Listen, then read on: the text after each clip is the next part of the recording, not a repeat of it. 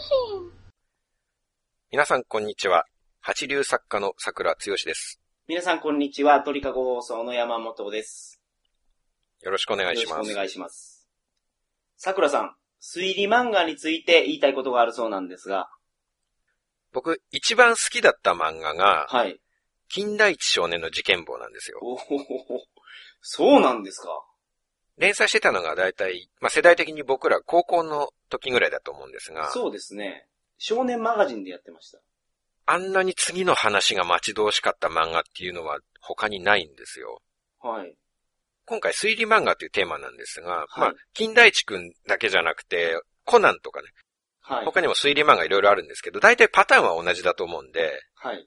まあ、主に近代一くんをベースに話すんですけど、はい。大抵ああいうのって密室殺人とか、そうですね。いわゆる不可能犯罪と呼ばれているようなはい。事件が起こるんですよね。はい。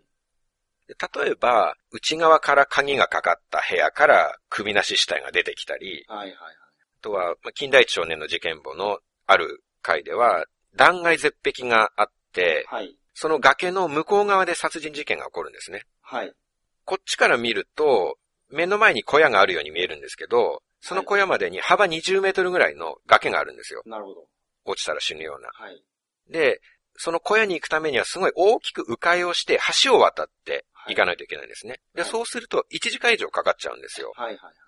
で、本来なら1時間以上かかってそこに行かなきゃいけないんですけど、ほんの20分ぐらいの間に小屋で殺人事件が起こったっていうね。なるほど。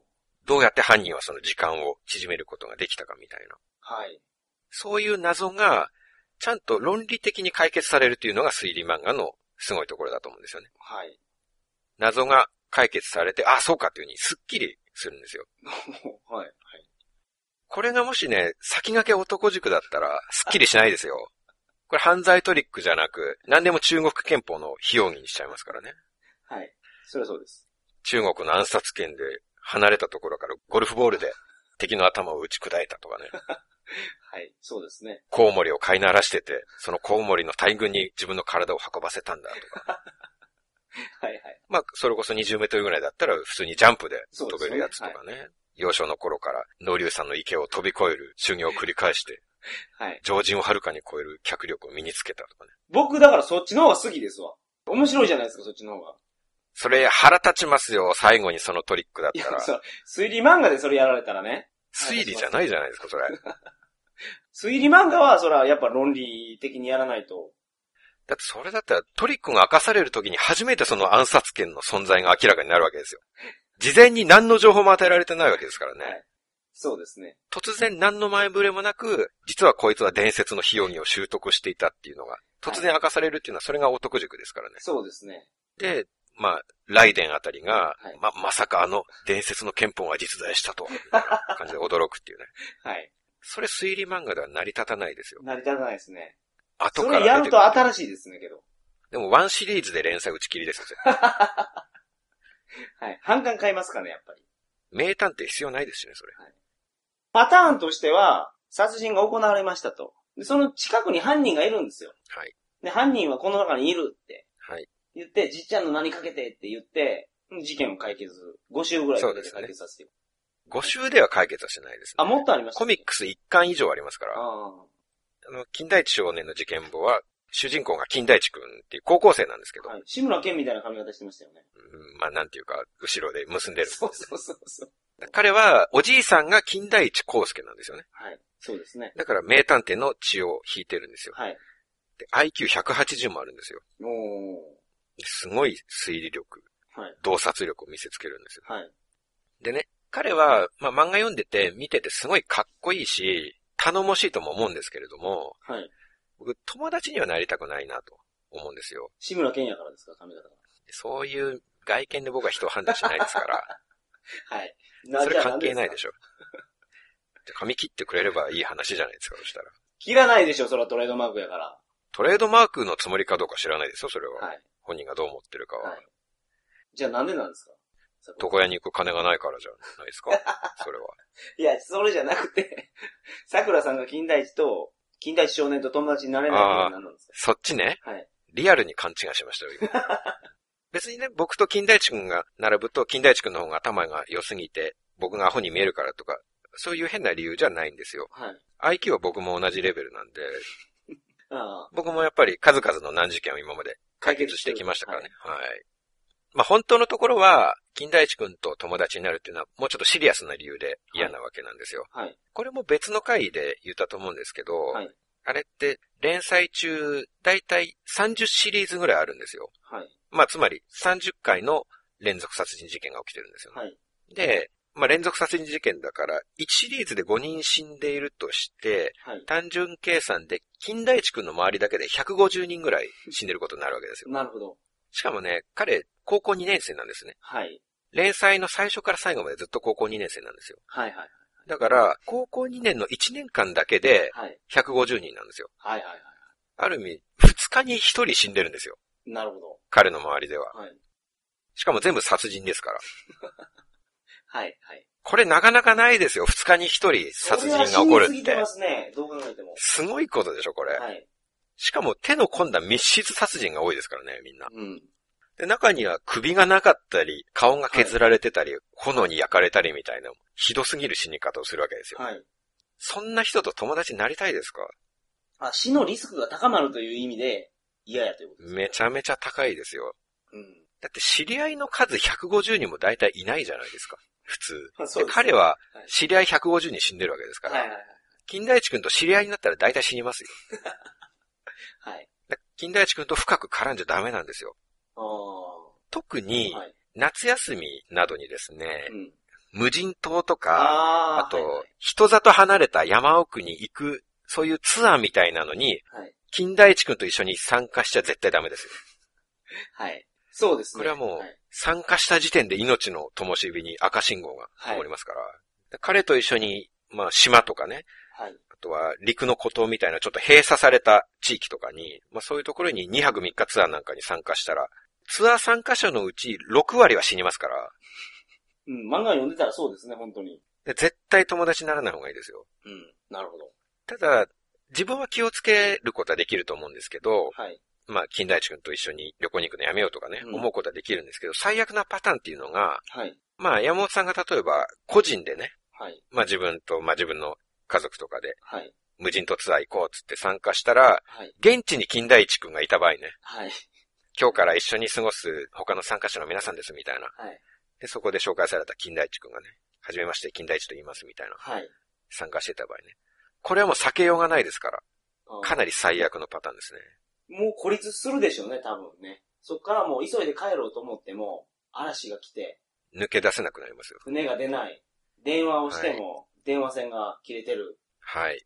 孤立したところになりますね。あそうしないと、殺人犯が内部だけの人間に絞れないですからね。ーはいはい。これは危ないですね。で、もし山本さんが実際にそういう状況に陥った場合、はい。そのツアーに参加して無人島に行ったら金田一君がいたっていう場合、はい。ものすごい死の危険があるんですけど、はい。ここからどう逃れるか、その危険から。はいはい。まあ、どういう行動に注意をすればいいかっていうのを、それが僕が教えてあげようかなとあ、思うわけです。それはぜひお願いします。はい。僕はもう読者歴20年ですから、はいはい。そういう場合の対処方法をね、はい。まあ、ここで、まあ、山本さん及び読者の皆さんにはい。教えてあげようかなと思うわけですよ。はいはい。で、ツアーに参加して、金田一くんが参加者として行っちゃった場合ね、はい。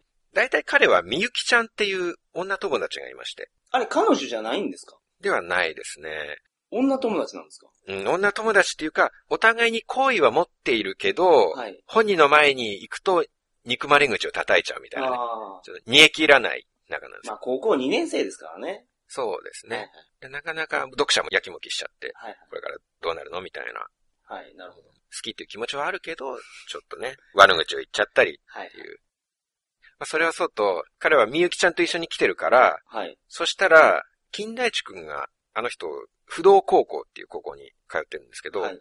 その不動高校にちょっと匿名で電話をしてですね、はい。お宅の生徒さんが無人島ツアーに参加して不純異性行為をしてますよ、みたいなはい。密告をするんですよ。はい。そうすればおそらく金田一くん帰らされますから、はい。金田一くんいなければ事件起きないですからね。なるほどね。それが一つの方法ですね。はい。で、その時に金田一くんを返すんじゃなくて、自分の方がすぐ帰ろうとしちゃダメなんですよ。おー、そうなんですか金田一くんじゃなくて、他の参加者が無人島から脱出を図ろうとしたら、はい。その人必ず死にますから。はい。わかりました。例えば、ボートで抜け駆けして逃げようとするじゃないですか。はいでそうするとしばらくして、誰かがね、沖合でなんか波に揺られてるボートがあるぞってはい。気づくわけですよ。はい。はい。あれはさっき山本さんが乗っていたボートじゃないかみたいな話に。でも誰も乗っていないようだっていう、ね。そう言いながらボートをちょっと岸に引き寄せて見てみると、はい。船底から山本さんが死体で発見されるんですよ。なるほど。それが最初の殺人になるわけですよ。はい。で、漫画だったらそこで金田一くんの心の声で、この時俺は、これがこの後で巻き起こる恐ろしい連続殺人への幕開けだとは思いもしなかったのであるみたいな、はい。はい。そういうナレーションが入るわけですはい。よ。はい。でしかもね、最初の犠牲者っていうのは、残酷な死に方することが多いんですよ。首が。がなかったりはい、顔が削られてたりね。センセーショナルの死に方じゃないと、ね、読者ついてこないですからね。はい。これはですね、はい首がなかったり、顔の部分が削られてたりっていうのは、はいそういう、まあ、インパクトを与えるっていうのも一つなんですけど、はい。もう一つ理由があって、はい。これは死体を入れ替えるからなんですよ。あ、後で。あのね、実は最初に死んだのはこの人だってみんな思ってるんですけど、実はそれは他の人だったっていう。なるほどね。はいはいそのために顔がなかったり、はい。はい。傷がついてたり、焼けてたりはい。っていうことがあるんですよね。はい。これがセオリーですね、推理漫画小説の。おー、そういうことですか。はい。あとやっちゃダメっていうことが、はい。みゆきちゃんってすごい可愛いんですよ。はい。で、まあみゆきちゃんを見たらまあ山本さんなんか結構ムラムラすると思うんですけど、はい。だからといって夜中にこっそりみゆきちゃんを襲おうとしたりしたらこれはダメですね。死にますかそれも。死にますね。背後から忍び寄ってはい。抱きついたりしてね、はい。襲おうとするやつにたまにいるんですけど、はい。みゆきちゃんがキャーッと叫んで逃げたりするんですけどね。はい。そしたらその襲ったやつは翌日必ず死体で発見されますから、え誰に殺されるんですかそれは？真犯人ですよ。え、それ、金田一が殺すわけじゃないんですか？ではないですよ。うん。それ、みゆきちゃんを襲ったことと何の関係があるんですか？真犯人もみゆきちゃんが好きってことです？あのね、そう言われると直接的な関係はないんですよ、別に。はい。襲ったから死んだっていうのは、それは多分作者の気持ちの問題だと思いあます。襲ったことによって死んだわけじゃないんですよ、別に。とはい。漫画の中ではね。はい。はい。襲うようなやつだから、死んでもいいやつだ、みたいな、そういう感じで被害者になるわけなんです。ああ、なるほど。悪いやつだから死んでもいいだろう。はい。まあけど、ジンクス的なやつがあるんですね。そういうことです。そうそう。はい。みゆきちゃんを襲うと死ぬジンクスがあると。襲うと死にますね。みゆきちゃんを襲おうとして今まで生き残ったやつはいないですね。あそうですか。はい。じゃあ、みゆきちゃんにも、はい、何もしないようにしますわ。まあそこは注意してくださいね。はい。山本さんよく他のツアー参加者を襲ったりするじゃないですか。みゆきちゃんだけはダメです。はい。で名前確認してください、これから。襲う前に。はい。みゆきちゃんですかって聞いて、はい違いますと言ったら襲ってください。なるほど。まあだから死なないとは限らないですけどね。みゆきちゃんじゃないことを確認して襲っても、その子に抵抗して刺されたりするかもしれないわけですから。まあ、そりゃそうです。それはまあ、襲うときは自己責任でおはい。願いします。わかりました。襲うときは。はい。あとダメなパターンが、連続殺人って何人か死ぬじゃないですか。はい。その後に、リビングに関係者が全員集まるんですよ。はい。で、話し合う機会が、これが必ずあります。はい。で、そこで、まあ、金田一くんなんかが、ここは無人島だから、もう犯人は外部の人間ということは考えられないっていうことを言うわけですよ。はい。で、そう言われた時に、たまに取り乱す奴がいるんですよね。はい。はい。そいつがよく言うのが、まあ、冗談じゃないと。はい。ってことは、この中に犯人がいるってことじゃないかと。はい。殺人犯なんかと一緒にいられるか。なるほど。俺は自分の部屋に戻るぞって言って、はい。で、リビングを出て、そういった自分の部屋に一人で戻っちゃうんですよ。はい。そうすると、後ほど死体で発見されますから。ああ、なんかありがちですね、それも。一人になるなってことですね。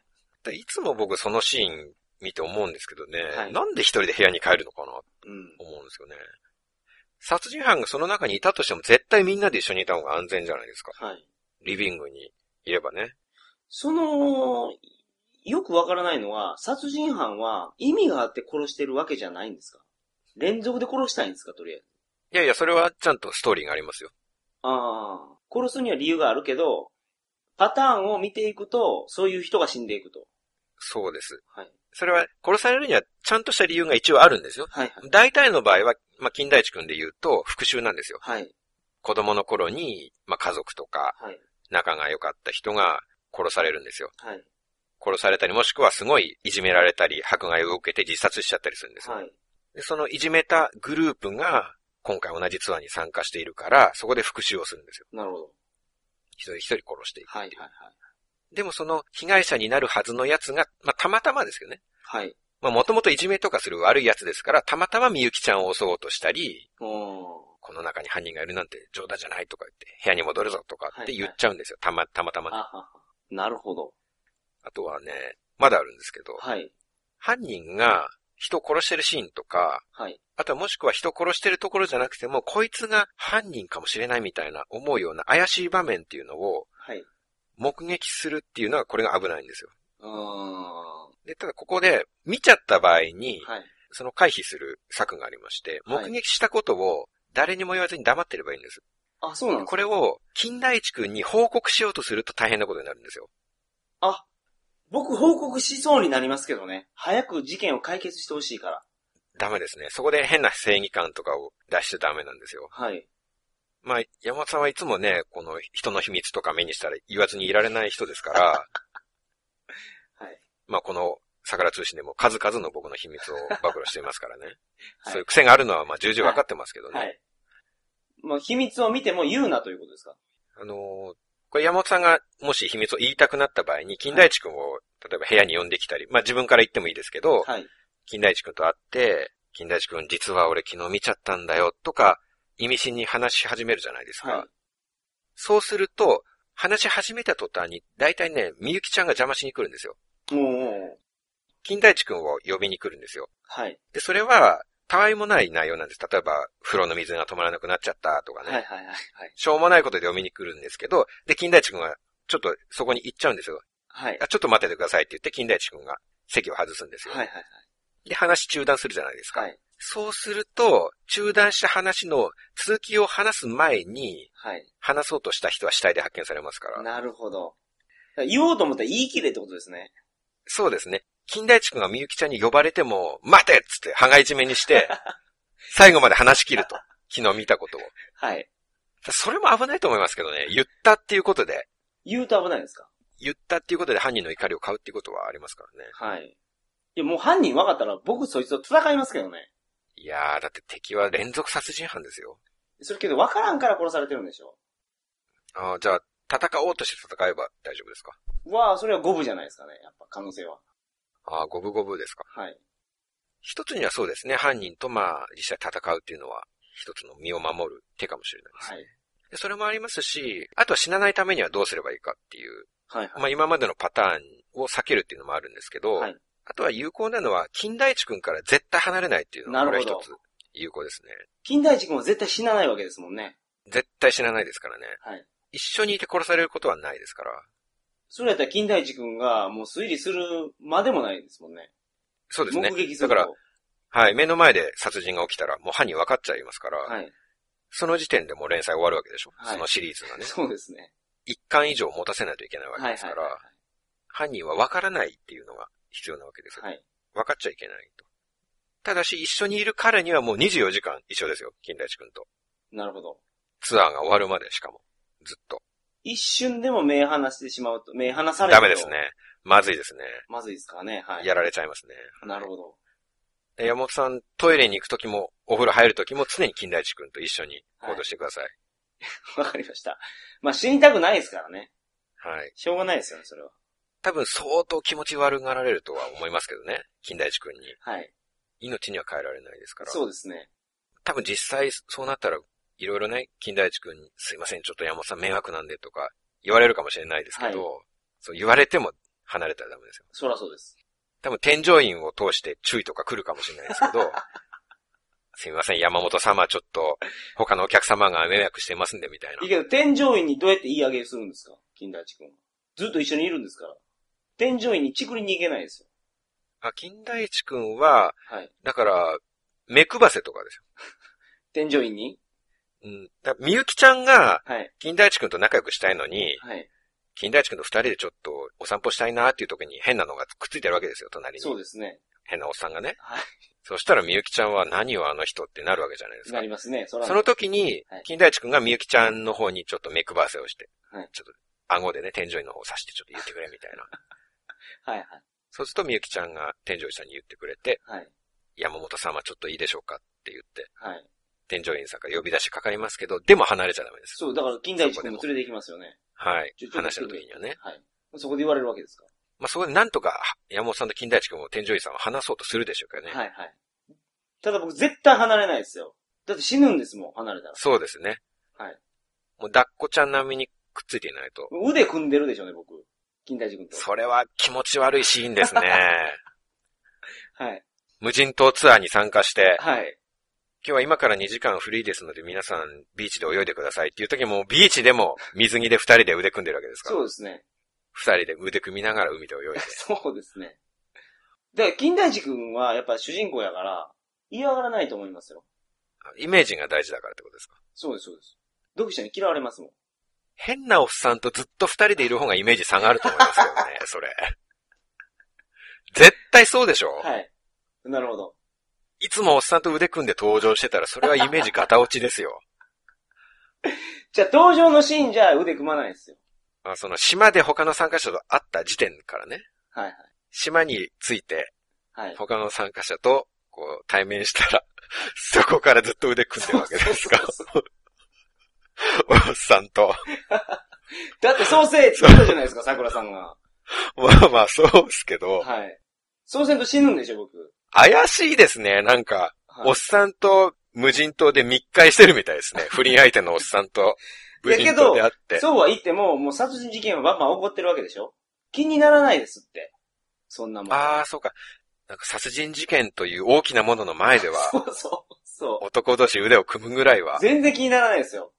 大事の前の生じだと。はい。あだってバタバタ死んでいくわけでしょ？金田一君が見てないところでは。ーもう5、6人死んでいきますね。そうでしょ？だ僕も見てないわけですよ。その、腕組む力も強くなりますよね。怖すぎて、怖すぎて。はい力も強くなるわけではい。すね。もう離さないです。絶対離さないですよ。そうか、じゃあ、みゆきちゃんの恋のライバルとして登場するわけですね。け ど、みゆきちゃんにも嫌われたら、あの、死ぬ危険性が高まるっていうことですから。そうですね。まあ、襲わなければ大丈夫ですよ。あ、大丈夫なんですか？うん。まあ、金田一くんと一緒にいる時点で死なないですから、はいはい。それはもう鉄板なんですよ。ああ、なるほど。一緒にいたら死なないですから。まあ、金田一くんと一緒にみゆきちゃんを襲えばいいんじゃないですか。ああ、二人で。悪いおっさんですね、それ。うん、悪い二人組ですよ、それは。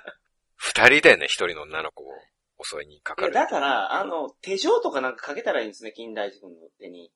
ああ、それはいいかもしれないです、ね。自分の手にもかけて。うんうん。絶対離れないようにはい。するっていうね。まあでも、気にしないことはないと思いますけどね、周りの人も。殺人事件が起こって、犯人はこの中にいるの怖い、すごい怖いけど、ところで君たちなんで手組んでるのみたいな 話になるじゃないですか。それはそれでおかしいよねっていう。え、それ言ったらいかんのですか？みんなに。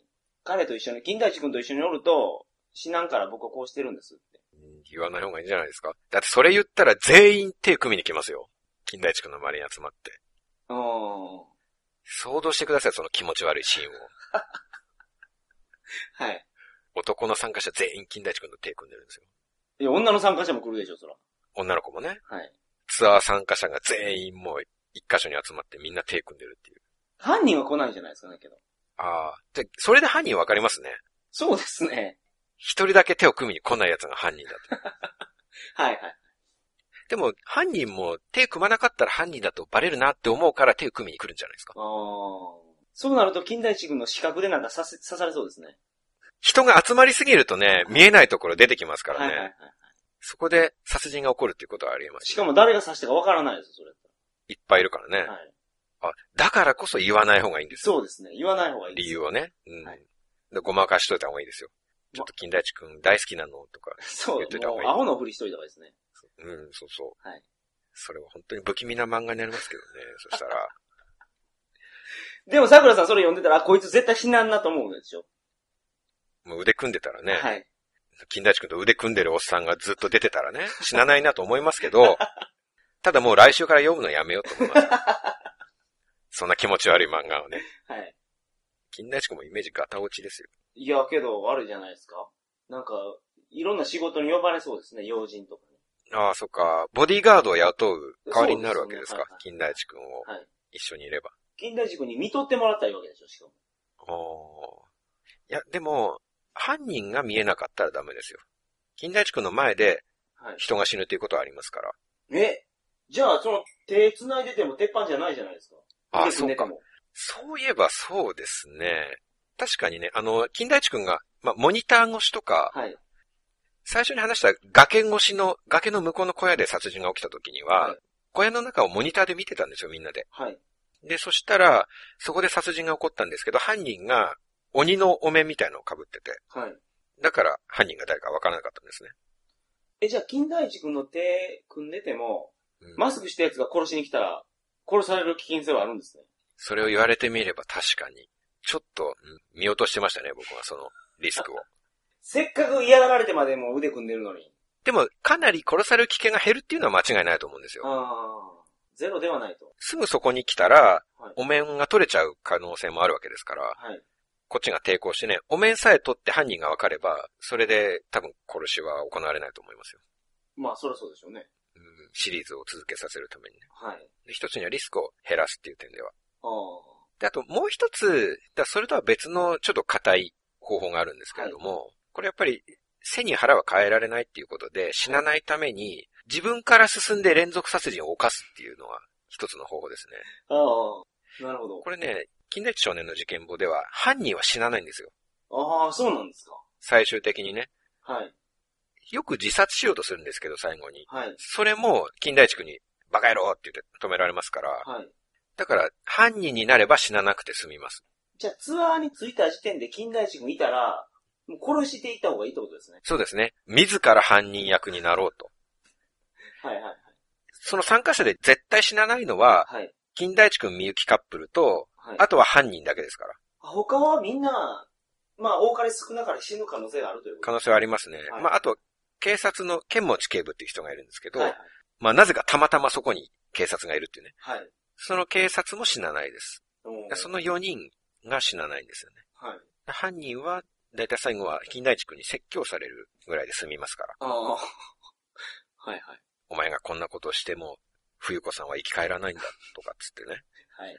そういう説教が始まって。はい。警察に捕まりますけど、死ぬよりは捕まる方がいいじゃないですか。まあ、まあそうですね。どっちかって言ったら。ね。はい。まあ、ただね、そうは言っても、何人も殺すのやっぱ嫌じゃないですか。はい。罪も重くなりますし。はい。で、そういう時に、この際、ツアー参加者に金田一君がいたら、金田一君殺しましょう、まず。これだったら、一人だけで済みますよ、殺すの。そうですね。金田一君死ねば新しい殺人は絶対起きないですから。ああ、金田一君が殺人を呼んでるから。そうです。はい。で金田一君がいたら、まず他の参加者と話し合うんですよ。ちょっとみんな聞いてくれと。はい。この中に、あそこに金田一っていうのがいるだろうって言って。あいつがいると絶対連続殺人が起こるから、はい。ちょっとこの際みんなで協力してあいつを何とかしようって言って。はい。まあみんなで締め殺すと、金田一君を。なるほど。全員でね。はい。で、全員で一人を殺すぐらいだったら、罪っていうのは、まあまあ軽くなると思うんですよ。なるんですか？それって。はい一人で連続殺人を犯すよりは軽いでしょ、まあまあ、そりゃそうでしょう。はい。ね。しかもある意味これって、正当防衛にもなりませんか？やられる前にやる的なそうですはい。はい。自分が殺されるかもしれないから先に殺すっていうね。はいはいはい。っていうのも、まあ、警察を説得できればね、そういうことにもなるわうんうん。かもしれない。なるほ。ど。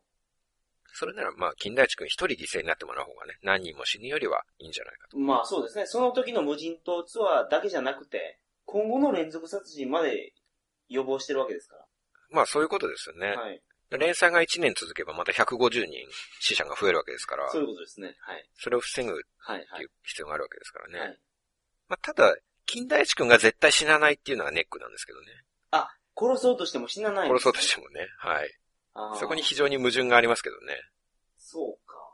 金田一君は死なないようにできてるから、なるほど。それは難しいんですけどね。はいまあ、ということで今後、何かツアーに参加することがありました？ら山本さん、その辺を今日話したようなことを、くれぐれも気をつけてね。はい。わかりました。これを聞いていらっしゃる皆さんも、はい。ぜひこの放送を思い出して、はい。もし金田一君がいたらね、はい参加メンバーにいろいろ対策を練ってほしいと思います。はい。はい。ということで今回は満足しました。そうですか。はい。それでは皆さんまた来週。さようなさようなら。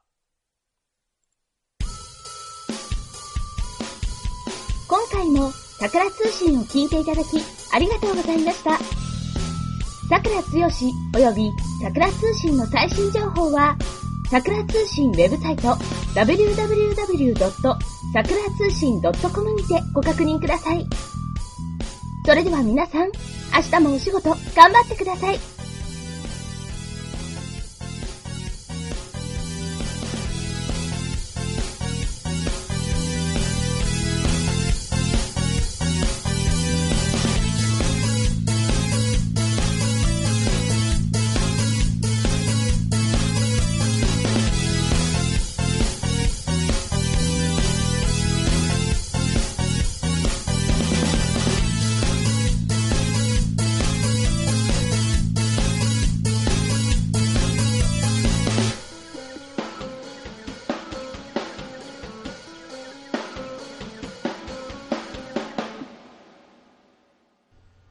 この番組は、バックパッカーの怪しい裏話、鳥かご放送の提供でお送りいたしました。